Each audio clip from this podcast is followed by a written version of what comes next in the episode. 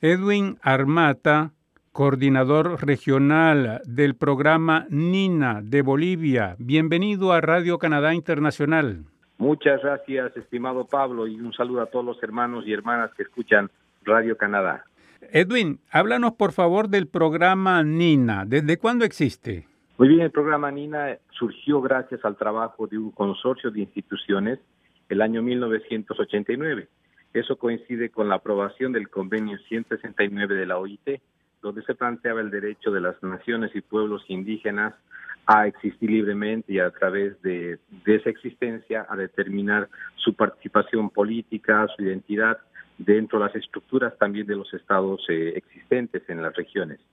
Este programa NINA surge justamente para poder dar herramientas a los hermanos y hermanas de las naciones indígenas para que puedan conocer primero sus derechos, después, eh, conociendo sus derechos, puedan exigir a los estados el cumplimiento y respeto de sus derechos colectivos, sobre todo que tienen como naciones y pueblos. ¿Y por qué el nombre Nina? Nina para las naciones indígenas en Bolivia es una palabra que significa fuego, el fuego es un elemento importante, es un elemento sagrado para poder iniciar rituales, iniciar cualquier movilización que vayamos haciendo como naciones y pueblos. Es el sentido de la palabra. Es un elemento entonces que provoca la vida, convoca la vida y defiende la vida. Ese es el sentido de la palabra. Edwin, desde hace alrededor de 12 años Bolivia tiene un presidente indígena, Evo Morales. ¿Ha cambiado de alguna forma la situación de los indígenas en Bolivia el hecho de tener un presidente indígena? Muy bien, yo creo que tenemos que ir más allá del simple hecho de un presidente. Lo que tendríamos que ver es en realidad cuál es el surgimiento de una nueva estructura del Estado. Desde el año 2000 en Bolivia se han venido realizando diferentes movilizaciones, marchas, protestas, porque el Estado básicamente era un Estado excluyente. Al ser excluyente, eh, en Bolivia las naciones indígenas somos mayoría en el país, pero una mayoría que no tenía participación en los niveles de decisión del Estado. Desde el año 2000 se comenzaron, se iniciaron varias movilizaciones pidiendo justamente un cambio en la estructura del Estado Nacional. Y ese cambio de la estructura pasaba por elaborar una nueva constitución política del Estado, es decir, hacer un nuevo pacto social para permitir la participación de los sectores mayoritarios que han sido excluidos en el país. Es así que el año 2009 se elabora y se promulga se acepta y se pone en vigencia una nueva constitución política del Estado. Esa constitución política del Estado eh, recoge abiertamente los diferentes derechos colectivos de las naciones y pueblos indígenas en Bolivia. Se plantean básicamente un concepto fundamental, que es el tema del pluralismo. Pluralismo político, jurídico, económico y pluralismo lingüístico. En ese sentido, entre los cuatro pluralismos que nos plantea la Constitución Política del Estado, por ejemplo, en el pluralismo político se reconocen tres formas de democracia para participar en las actividades, para participar en las instituciones y para ser elegidos en la representación política del país. Por ejemplo, tenemos la democracia directa, la democracia representativa y la democracia comunitaria. La democracia comunitaria tiene que ver con los usos y costumbres o las normas y procedimientos propios que emplean las naciones y pueblos para elegir a sus representantes directamente ante las diferentes instancias del Estado.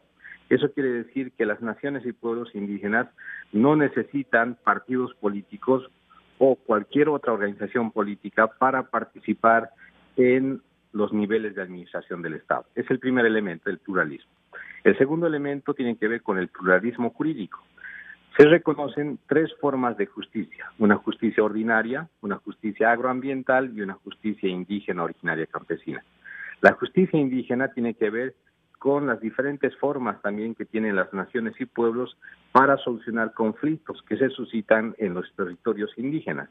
La Constitución plantea que las tres formas de justicia, la ordinaria, agroambiental y la indígena, están en un mismo nivel, es decir, el pluralismo jurídico reconoce un mismo nivel jerárquico entre las diferentes formas de administración de justicia. El siguiente elemento es el pluralismo económico. Se reconoce tres formas de economía, una economía que es estatal, una economía que es privada y una economía comunitaria. Y también tenemos el pluralismo lingüístico, es decir, se reconoce no solamente el castellano como era o el español como lengua oficial, sino se reconocen además 36 idiomas de las naciones y pueblos como idiomas oficiales dentro del Estado. Eso es lo que se ha planteado en la Constitución Política del Estado aprobada el año 2009. Ahora tenemos que ver entonces qué sucede con esta aplicación de esos derechos. ¿Y el programa NINA, Edwin, es nacional o trabajan solo en La Paz? Si es un programa, es una ONG, trabaja a nivel nacional, abarcamos, tenemos nueve departamentos en Bolivia, abarcamos los nueve departamentos. Mi persona se encarga de la coordinación de lo que es el Tierras Altas. Básicamente trabajo en cinco departamentos en Bolivia. ¿Y están las distintas naciones indígenas bolivianas, Edwin, están unidas o cada uno lucha por sus derechos por su lado? Sí, a nivel de organización tenemos cuatro instancias de organización. Tenemos una organización que aglutina a los indígenas de tierras bajas, se llama SIDOP, la Confederación de Pueblos Indígenas del Oriente Boliviano. Otra organización que es para indígenas de tierras altas, llamada CONAMAC, Consejo Nacional de Aylus y Marcas del Collasuyo, y organizaciones que tienen que ver con una forma, eh, una forma autoidentificada como campesinos.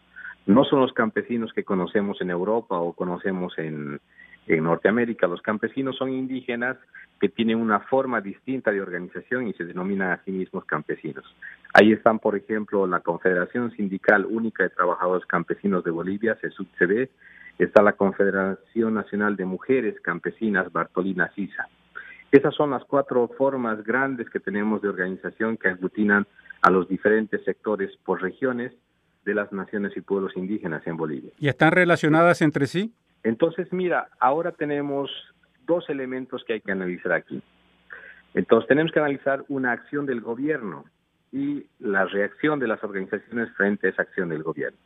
Desde el año 2011, el gobierno del presidente Evo Morales viene implementando políticas y normativas que son contrarias a los derechos de las naciones y pueblos indígenas.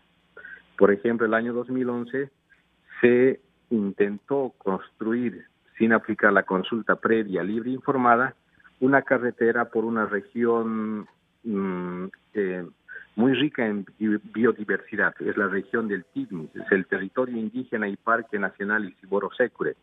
A raíz de esa política que quería implementar, las organizaciones de tierras bajas como la CIDOP y las organizaciones de tierras altas como el CONAMAC se unieron para realizar una marcha exigiendo al gobierno de Evo Morales que respete el derecho a la consulta previa, libre e informada de las naciones para decidir si están de acuerdo o no están de acuerdo con la implementación de un proyecto que iba a afectar básicamente su territorio, su forma de vida. Entonces, ahí se produce una ruptura entre las organizaciones. Las organizaciones de campesinas, básicamente, son las que respaldan de manera ciega, diríamos, a las políticas del presidente Evo Morales y las organizaciones indígenas, tanto de tierras bajas como de tierras altas, mantienen una postura crítica respecto al ejercicio de los derechos y exigen al gobierno el respeto de esos derechos. Que hay una fractura ahí. Así es, hay una fractura. Pero después, el año 2013, el gobierno de Evo Morales, justamente al ver la unidad que tenían las naciones indígenas de tierras bajas y tierras altas, implementa unas políticas de división de las organizaciones.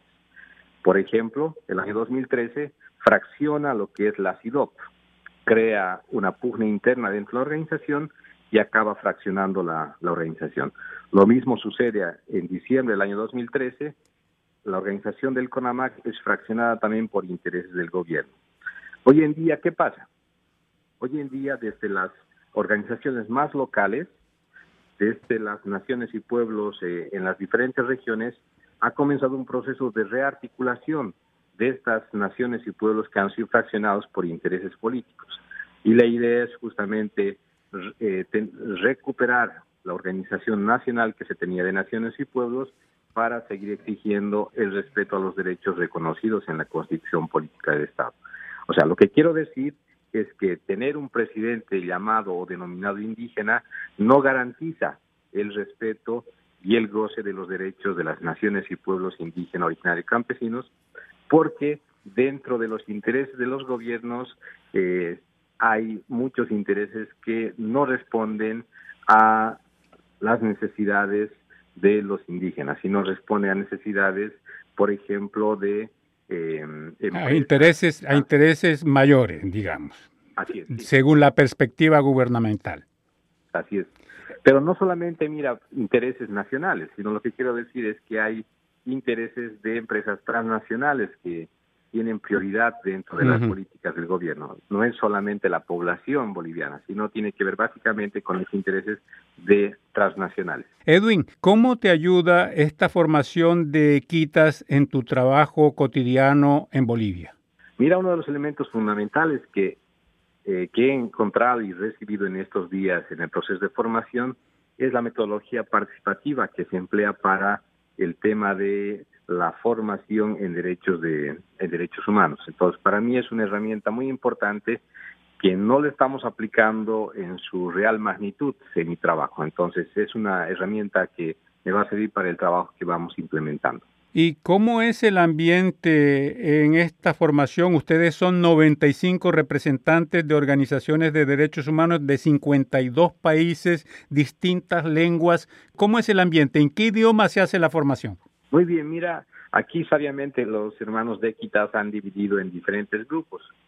Por ejemplo, en mi grupo somos representantes de, hay personas del África, hay hermanos del Asia, de Europa y yo de, de América Latina. Entonces, el idioma en el que se lleva a cabo el proceso de formación es en inglés. Hay otros grupos que hablan netamente francés, entonces el proceso de formación se realiza en ese idioma las dos lenguas oficiales de Canadá, mejor dicho. Así es, es verdad. Edwin, muy instructiva esta entrevista contigo. ¿Tendrías algo en particular que agregar antes de terminar esta entrevista? Bueno, si me permites, quisiera saludar en mi idioma original. Sí. Sumapuncha y cankunapa, munasga wabogikuna, panakuna, noga boliviamanta pacha cankunapa, hatunapaiku apapusaikichi. Les quiero decir un gran saludo, hermanos y hermanas del Canadá, desde Bolivia para todos ustedes.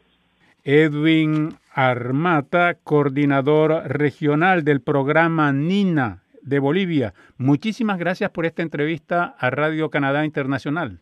Muchas gracias, Pablo. Muchas gracias, hermanos y hermanas del Canadá.